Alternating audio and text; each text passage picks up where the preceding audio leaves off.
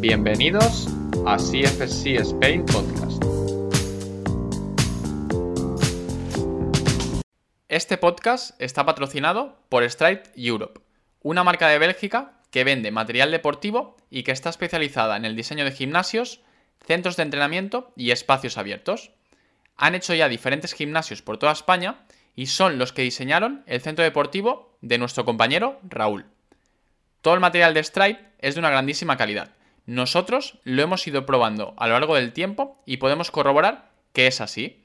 Si estáis interesados y queréis obtener más información sobre ellos, podréis consultar los links que os dejaremos en la descripción. Y ahora os dejo con un nuevo episodio de nuestro podcast. Hola, buenas noches a todas. Bienvenidos a un nuevo podcast de CFRC. Hoy estoy yo solo, Raúl, y haremos un solo podcast. Y el tema de hoy será sobre el dolor lumbar. Justamente hace poco subimos, resubimos un artículo de, de Mike sobre cómo entrenar con dolor lumbar, donde comentamos un poquito las pautas a seguir, qué ejercicios deberíamos evitar, eh, qué ejercicios sí podemos hacer y cómo, cómo programarlos para poco a poco, gradualmente, que esa persona vuelva a normalidad. La verdad es que es un artículo muy extenso, con muchísimos ejercicios, muchísimos consejos, así que os recomiendo que si tenéis dudas, siempre lo tenéis ahí gratis para consultar en nuestra página web, en nuestro blog, ¿vale? Para empezar este podcast voy a comentar, justamente subimos la semana pasada para anunciar el, artículo un, un post donde eh, comentamos un poquito los ejercicios a evitar cuando te duele la lumbar y en comentarios se inició un debate que después continuó un poco por privado y quería comentar ese debate con vosotros para, que, para explicar un poquito nuestro, nuestro punto de vista. Y es que justamente lo que se comentó es que no deberíamos, la persona que comentó dijo que no deberíamos usar la palabra evitar ni mencionar ejercicios que no deberían realizarse, sino que deberíamos adaptar a cada persona, que depende de cada persona, ¿vale? Eh, eso es un buen consejo, obviamente depende de cada persona, pero nosotros lo que intentamos es poner un poco de sentido común. Si alguien viene a nuestro centro o viene a un gimnasio comercial y nos pregunta, oye, me duele la espalda, me duele la lumbar, pero quiero entrenar. Y al final nosotros siempre, aunque haya un dolor, pensamos que se puede adaptar el entrenamiento para seguir entrenando. ¿Vale? Pues justamente estos, estos consejos que damos a, de ejercicios a evitar es para si llega esa persona que no sabemos su contexto, no sabemos si va a hacer entrenamiento personal con nosotros, si va a entrar a grupos, si va a entrenar por su cuenta, le tenemos que dar una serie de consejos. Y no podemos decirlo, depende, porque al final queremos que esa persona empiece a moverse y lo haga de forma segura. Entonces, en el artículo se comentan esos ejercicios a evitar, pero en ningún caso se intenta fragilizar o decir a esa persona que no debe moverse. Justo lo contrario, se habla de las cosas que es posible que molesten más y también se dan maneras de adaptar esas cosas para poder seguir entrenando y gradualmente volver a la normalidad, que siempre es el objetivo. Pero creo que hay que tener en cuenta, y es sentido común, saber qué cosas van a afectar negativamente a la lumbar o que van a meter más trabajo a la lumbar y justamente cuando un episodio agudo de dolor hay que tener cuidado. Y simplemente eso, ser prudentes y como siempre, si conocéis nuestras prioridades, la primera de todos, de todas, es que el entrenamiento sea seguro. Por lo tanto, estas cosas que vamos a ir comentando también hoy durante el podcast son cosas que tenemos que estar alerta y que seguramente si alguien viene de cero a nuestro centro y tiene dolor lumbar o ha tenido un episodio de dolor lumbar, vamos a tener cuidado y vamos a empezar evitando esos movimientos, proponiendo alternativas y poco a poco vamos a ir volviendo a reintroducir los movimientos que hace todo el mundo. Em, obviamente, la persona que comentaba también decía que al final depende de la carga, de repeticiones, del recorrido, del, vector de la fuerza, y que es mejor adaptar que quitar ejercicios. Y justamente ese es el objetivo del, artículo, ¿vale? Comentar eh, cómo adaptar los ejercicios que posiblemente al principio sean dolorosos. Creo personalmente que, que saltamos demasiado rápido a, comentar o a criticar o, o a enfadarnos con lo, que, con lo que la gente publica sin realmente mirar a fondo cuál es el mensaje de ese, de ese, de ese post, si hay más información, porque justamente es que ahora hablaremos del, del artículo, pero es que justamente el primer punto, el primer punto del artículo dice deriva.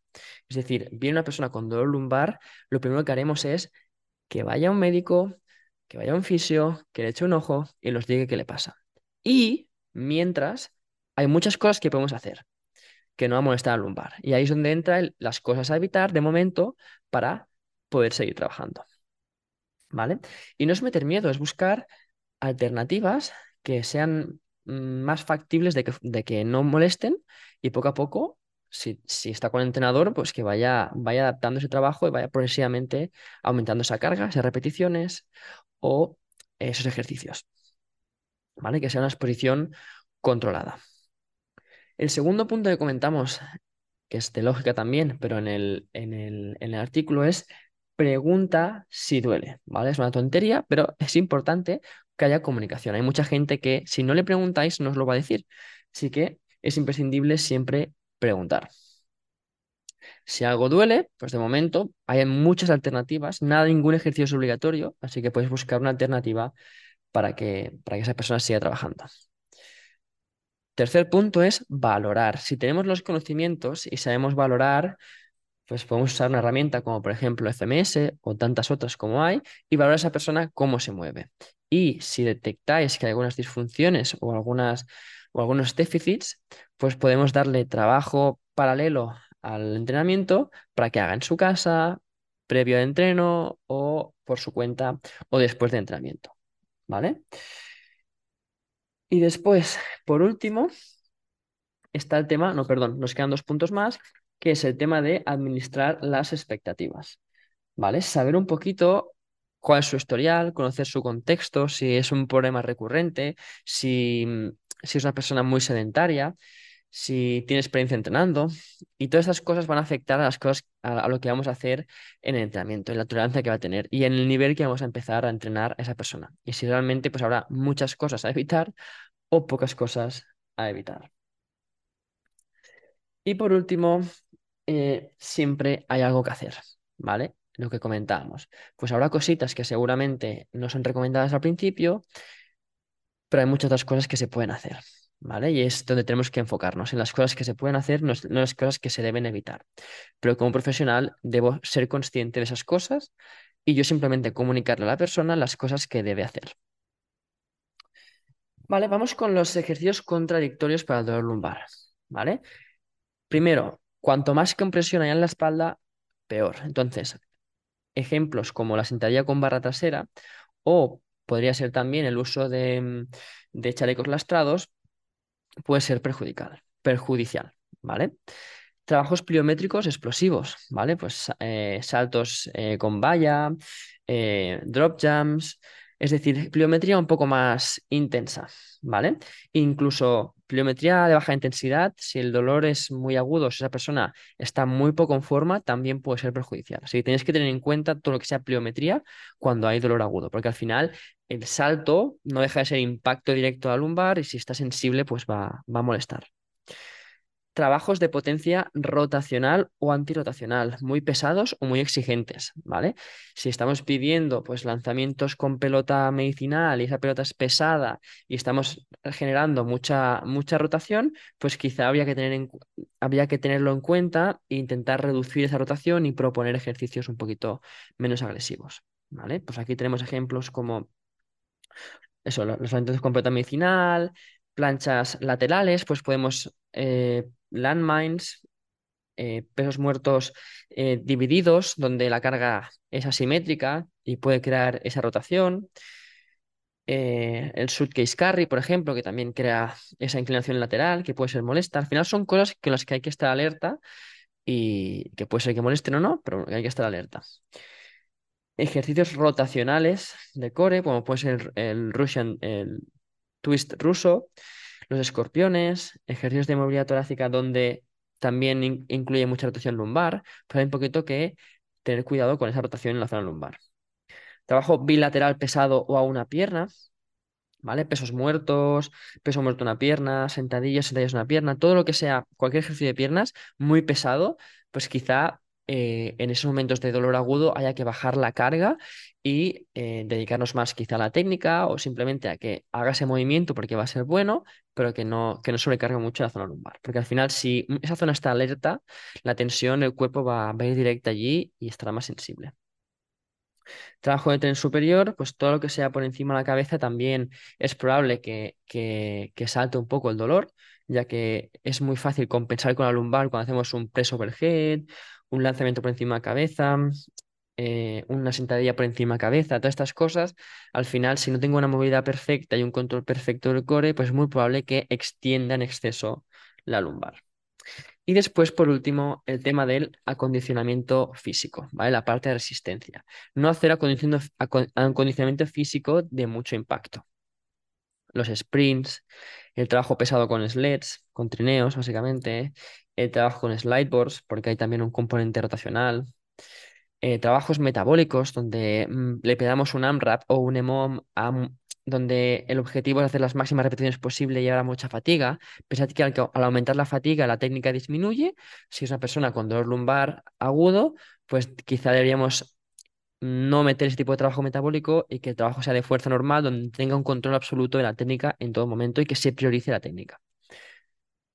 Y no usar el remo, por ejemplo, en el acondicionamiento tampoco, porque al final no deja de ser un peso muerto repetido en muchas veces que sin querer es posible que haya que meta demasiada flexión lumbar y eso puede perjudicar. ¿Vale? Y obviamente, pues cualquier movimiento que exija mm, flexión excesiva o extensión excesiva, excesiva pues puede, puede perjudicarnos. Entonces, ¿qué cosas sí podemos hacer o por dónde podemos empezar a trabajar con esa persona para poco a poco ir progresando y volver a la normalidad. El trabajo pliométrico, pues que sea fácil, trabajo sencillo, trabajo de poco impacto. Escaleras de agilidad, puede ser un punto de entrada. Eh, saltos al cajón, donde no hay caída, puede ser un punto de entrada. Battle ropes, por ejemplo lanzamientos con pelota medicinal de pecho, donde no haya rotación, ¿vale? Al final, puedes meterle estímulos de potencia igualmente, porque estén adaptados a la condición de esa persona puntual, ¿vale? Al final se trata de adaptar, no simplemente de, dejar de entrenar. Em, por ejemplo, podemos seguir metiendo algo de trabajo rotacional, pero ligero pues podemos meter eh, algún trabajo de lanzamiento lateral de, o rotacional de medball, pero en posiciones un poquito más seguras, como puede ser un half kneeling, donde el half kneeling va a bloquear la lumbar y va a evitar que rotes en la lumbar. Puede ser una manera de empezar a trabajar esos movimientos rotacionales sin, y, que, y que el ejercicio en sí ya nos corrija y nos evite que haya excesiva movilidad en la zona lumbar obviamente, pues todo lo que son el off y demás mantenidos y después ya podemos meter un poco más de, dinamismo. Em, un push-pull en cases también puede ser una opción, donde hay un poco de componente rotacional, pero al estar bloqueado por el push y el pull, pues eh, es más seguro. Y pues si hacemos planchas laterales o trabajo de este tipo, pues que sea en posiciones más altas, de rodillas o cosas así, ir disminuyendo un poco la palanca. El trabajo de piernas, que hemos comentado antes que pesado quizá no sería indicado al principio, pues podemos em, disminuir un poco el peso, trabajar más a una pierna, ¿vale? En vez de a dos piernas, porque al final la carga va a ser más pequeña para lumbar. Al final simplemente controlar esa carga y dar alternativas que puedan ser más intensas, es decir, que la persona note que entrena, pero que a la vez no, no sean, no disminuyan la carga absoluta, ¿vale? Para que tenga menos, menos repercusión la, lumbar. Y si vas a empezar a cargar el patrón, em, empieza con posición de goblet, ¿vale? Que al final la posición de goblet pues va a conectar mejor con el core y va a evitar que la lumbar tenga, tenga tanta carga. Que si metemos posiciones donde mm, de por sí podemos poner más carga, pues podría ser eh, contradictorio al principio. Después, em, si vamos a meter algo de trabajo eh, por encima, por encima de la cabeza, que este trabajo sea ligero, ¿vale? O que sea adaptado. Por ejemplo, en vez de hacer un overhead press, puedes meter un landmine press, que la trayectoria es diagonal y es más fácil que la lumbar no, no compense. Por ejemplo, en vez de lanzar por encima de la cabeza, hacia la pared, que, eh, que, de por sí va a meter, vamos a meter un poquito más de extensión lumbar, pues que los lanzamientos por encima de la cabeza sean contra el suelo directamente. Al ser hacia abajo, nos no hay tanto recorrido por encima de la cabeza y es más sencillo. Cositas de este tipo. Al final es un poco el sentido común y, mirar alternativas que de por sí solas ya eviten tanto movimiento en la zona lumbar. El acondicionamiento que sea de bajo impacto, pues por ejemplo las bicis, las airbikes, todo eso puede meter en la caña que quiera, que seguramente no va a notar nada la lumbar y se va a exigir igualmente y va a tener un entreno intenso, ¿vale? Caminar, obviamente, que caminen fuera de- del centro. La elíptica también puede ser una buena opción. En el trabajo de, core, pues podemos empezar trabajando la respiración, ¿vale? Posiciones sencillas como el 90-90, el cocodrilo, hook lying, la posición de niño, ¿vale? Chill cuadrupedias, y ahí que respiren, que se relajen. Al final, el dolor también está muy asociado al sistema simpático, entonces si conseguimos reducir eh, esa tendencia al sistema simpático y que se relaje, que pase a un estado más parasimpático, también va a permitir que el dolor disminuya y que la sesión después sea mucho más agradable, ¿vale? También podemos usar el suelo como aliados. Al final, lo que queremos es evitar el movimiento en la zona lumbar, por lo tanto, si usamos posiciones supinas, supinas, como puede ser em, un dead back, eh, un press antirotacional, pero en el, estirado en el suelo, al final es muy fácil que el feedback del suelo, yo como entrenador, le diga, mantén la lumbar pegada al suelo. Es muy sencillo, es muy fácil de mantener y al final, pues estamos ya trabajando el core con un feedback directo del suelo para que la lumbar tenga menos repercusión. ¿Qué más? Em, también podemos meter chops and lift en el suelo, eh, leg lower, rolling patterns también, empezar a meter algo de rotación pero en el suelo, que es más controlado, ¿vale? Pues estas son opciones buenas para meterle. Obviamente el trabajo de glúteos va a ser muy importante también, por lo tanto podemos empezar a, meter hip lift, extensiones en cuadrupedia, clamshells, caminar con, la, con las minibands puestas, ¿vale? Al final, el glúteo es un importante estabilizador de la zona lumbar, así que reforzar esa zona seguramente eh, va a ser algo positivo que va a sumar positivamente a la recuperación de esa persona. Así que más trabajo en glúteo o complementario también va, va a ayudar en la mayoría de casos. El crawling también puede ser una opción, ¿vale? El gatear. Al final ya estamos metiendo algo de componente rotacional, pero es más controlado, es un patrón de, eh, de marcha. eh, hay mucha, nos, nos permite conectar muy bien tanto con caderas, em, hombros y core todo a la vez. Así que eh, seguro que va a sumar. Y después, por ejemplo, si vamos a meter algunos carries, como he dicho antes, el suitcase carry quizá, o todo lo que sea simétrico, quizá al principio tenemos que tener cuidado, pues podemos meter un, farmer que sería con las dos cargas, una en cada lado, o un goblet donde la carga es simétrica y va a ser más sencillo. Y después eh, aliarnos también de las posiciones, como puede ser el half kneeling, que al final, al tener la, la pierna adelante en flexión, pues va a evitar que movamos en exceso la lumbar. Pues chops and lift, equilibrios en línea, un remos o landmine press en esa posición. Press antirotacional también en half kneeling. Al final es una posición que nos permite hacer muchas cosas, evita, evita que carguemos la lumbar y que podamos seguir trabajando.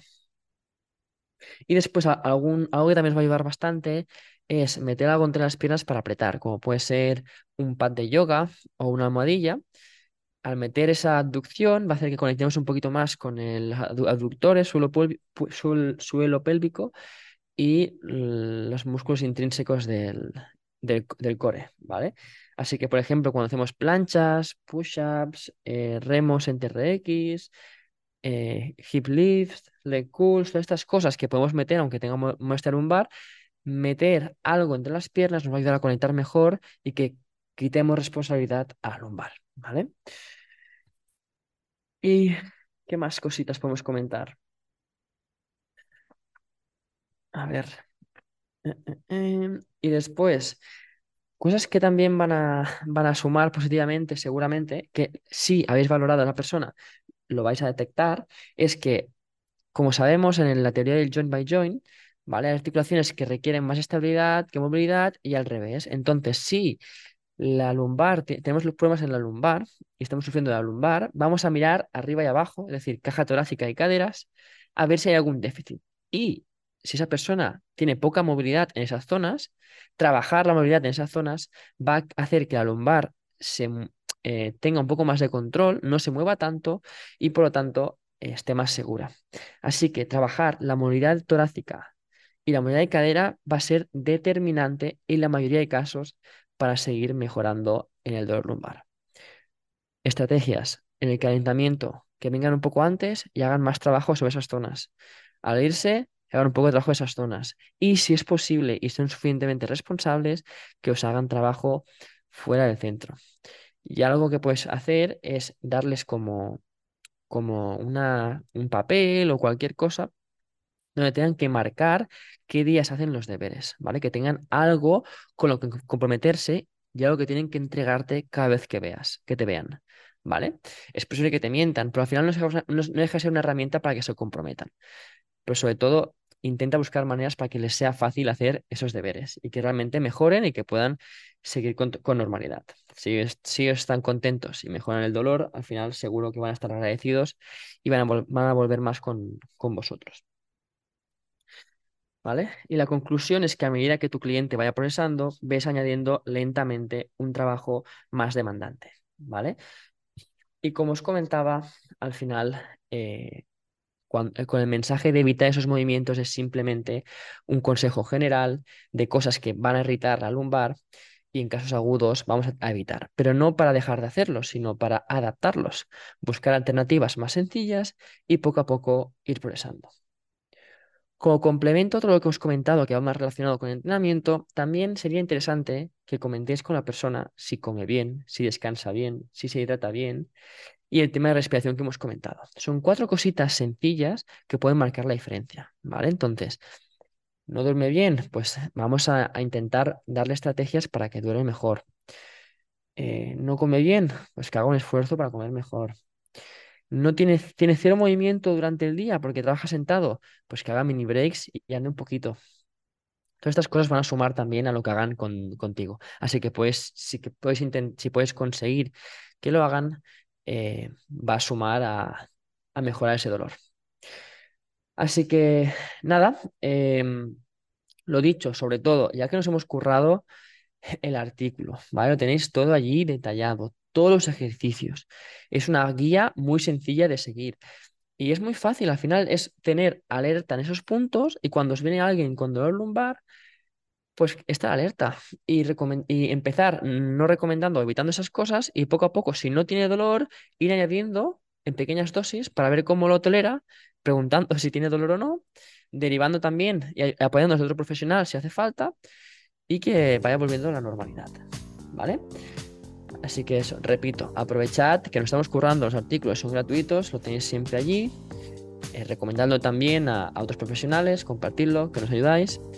Y, nada, eh, tenéis disponible también todos los cursos de este año en la web. Eh, espero veros allí y nos vemos en próximos episodios de podcast. Un saludo y muchas gracias.